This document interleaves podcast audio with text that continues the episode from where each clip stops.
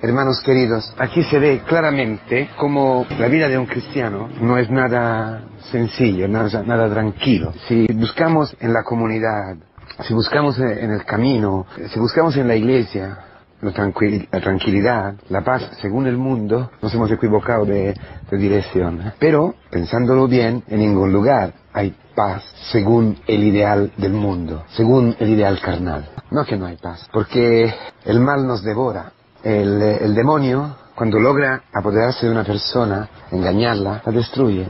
Y la primera cosa que hace es quitarle la paz. Por eso esta palabra nos está anunciando algo. Nos está anunciando que detrás de nuestra vida, eh, detrás de tantas dificultades, las que vivimos en la familia, en el trabajo, por el hecho de ser de Cristo, detrás de todo eso está la paz verdadera.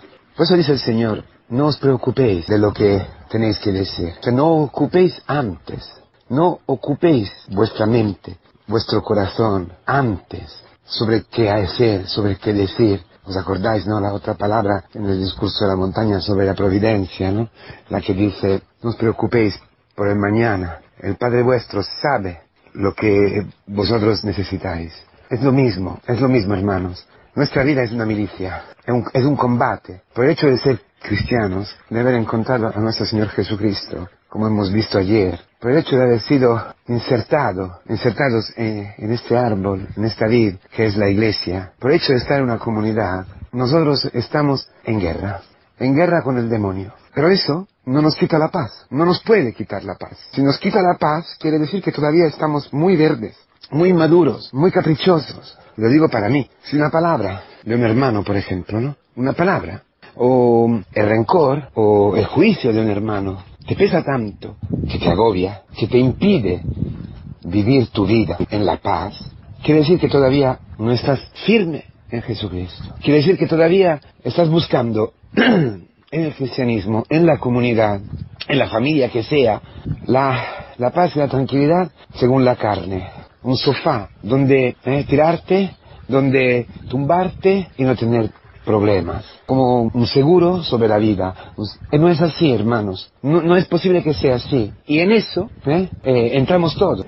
Somos el cuerpo de Cristo enviados como ovejas, como corderos en medio de los lobos. Y esto es pura locura. Es pura locura, hermano. Una oveja en medio de los lobos se muere. Muere. No hay ninguna posibilidad. Pero aquí dice el Señor, por eso, sed sagaces como serpientes y sencillos como paloma. Para no morir, no para cumplir con la misión de un cordero en medio de los lobos. ¿Quién es este cordero en medio de los lobos? Es Jesucristo nuestro Señor. Es Él, mudo, como un cordero frente a sus verdugos, ha sido llevado hacia el matadero. Se ha sacrificado, ha dado su vida. Los lobos eras tú, pero, pero yo, soy yo, eres tú. ¿Y Cristo qué ha hecho? Ha cumplido esta palabra. Ha sido sabio, ha sido prudente, como una serpiente. ¿Qué quiere decir ser prudente? Es un don del Espíritu Santo porque la serpiente lo ha tentado. ¿Os acordáis? Las primeras escenas eh, de la pasión de Mel Gibson, ¿no? Cuando llega allí una serpiente. lo tienta, lo ha tentado siempre en su vida, hasta el Getsemaní. ¿Y Jesucristo qué ha hecho? Una sola cosa. ¿Qué es? Ser prudente, agarrarse a la voluntad de Dios, doblar la rodilla y orar y decir, Señor, quiero hacer tu voluntad, nada más. No quiero más. Me está destruyendo. El demonio me está rodeando, me está empujando con, pensamientos terribles, que todo es, una, todo, todo es una mentira, que aquí no va a cambiar nada, que de verdad estos lobos me van a comer, me van a matar, y yo qué, he creado mi vida, si hasta los amigos, si hasta los hermanos no me entienden, si hasta los padres, lo dice la palabra si todos me odian, pero habla de Cristo, ¿quién es de Cristo? Es Cristo. No hay otras palabras, no se puede decir, no se pueden decir otras palabras, no se puede intentar de vernizar, de colorear de blanco lo que es negro o de negro lo que es blanco. Aquí no hay, no hay posibilidad de mediar, no hay posibilidad diplomática en estas palabras del Señor. Es así, es así. Pero eso lo podemos entender y vivir, y vivir dentro de la paz. Solo sé, como hemos dicho ayer, nosotros no olvidamos desde dónde hemos sido sacados, desde dónde hemos sido salvados. Entre este, estos todos que han odiado a Cristo y a su iglesia, estás tú y estoy yo. Estaba yo, estabas tú. Y a veces sigue así. Cuando llega la verdad, una verdad que no nos gusta, que, los catequistas, que, nuestros padres, que, que alguien nos anuncia, cumplimos esta palabra. Matamos a nuestros padres. ¿Cuántos jóvenes matan a sus padres? ¿Y cuántos padres matan a, sus hijos? ¿Cuántos? Muchísimos. Ocurre todas las veces que frente al Evangelio, frente a la presencia viva de Cristo y su verdad, nos rebelamos y haremos de todo. Haremos y, amo, y, y, hacemos de todo. Hasta matar quien nos habla.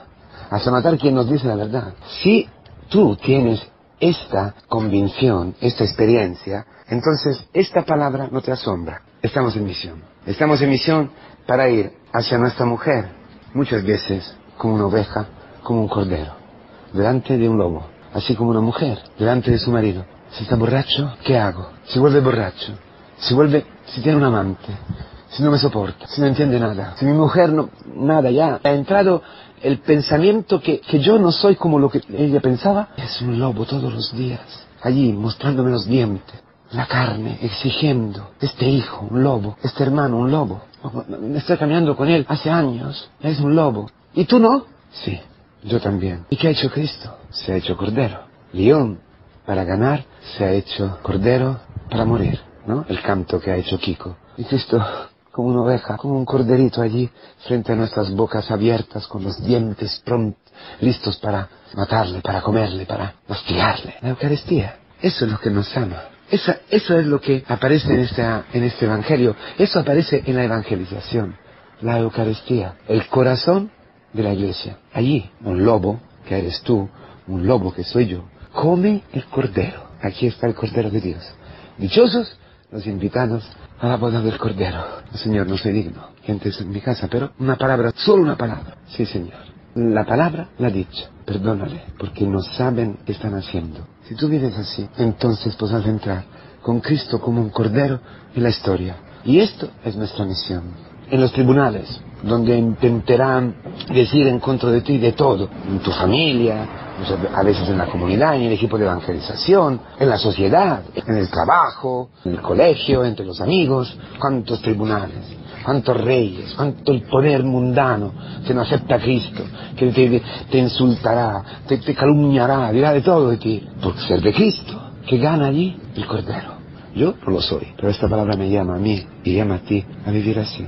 A, comer el cordero para ser transformados en corderos, porque es la única posibilidad para vivir la paz verdadera, para experimentar el ser amados profundamente, ocurra lo que ocurra. Solo eso será la verdadera misión. Amar para amar. Lobos convertidos en corderos. Esto es lo que el Señor va a hacer en nosotros, lo que el Señor va a hacer en nuestras comunidades. Sin neurosis, por eso dice, ánimo, ¿eh? No vaya a ser los tontos buscando el martirio, buscando... No, no, no, no. No hay un discernimiento, hay una sabiduría. Esto quiere decir siempre unidos a los catequistas, siempre unidos a la palabra de la iglesia, porque no terminaréis con las ciudades de Israel antes de que vuelva el Hijo del Hombre. El Señor dirá, hoy, hoy vendrá el Hijo del Hombre, hoy vendrá a consolarte, hoy vendrá a, sacarte de la muerte, hoy vendrá a, llenar tu soledad, a decirte que te quiere, aunque el otro se haya puesto lobo en contra de ti. La persona quizás más, más querida, la persona más importante por tu vida se ha puesto en contra de ti. Pero Cristo viene, no terminarás este día, no terminarás, pero como cordero, ánimo que el Señor va a cumplir esto, para que nosotros podamos perseverar hasta el final. Perseverar es imposible solos, ¿eh?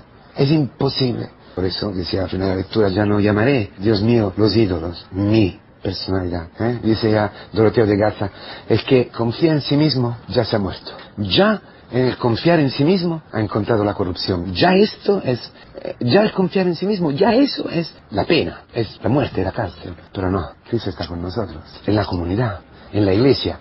Y con la iglesia, con su fe, animados, ayudados, cogidos por las manos, con un pueblo, podemos perseverar hasta el final.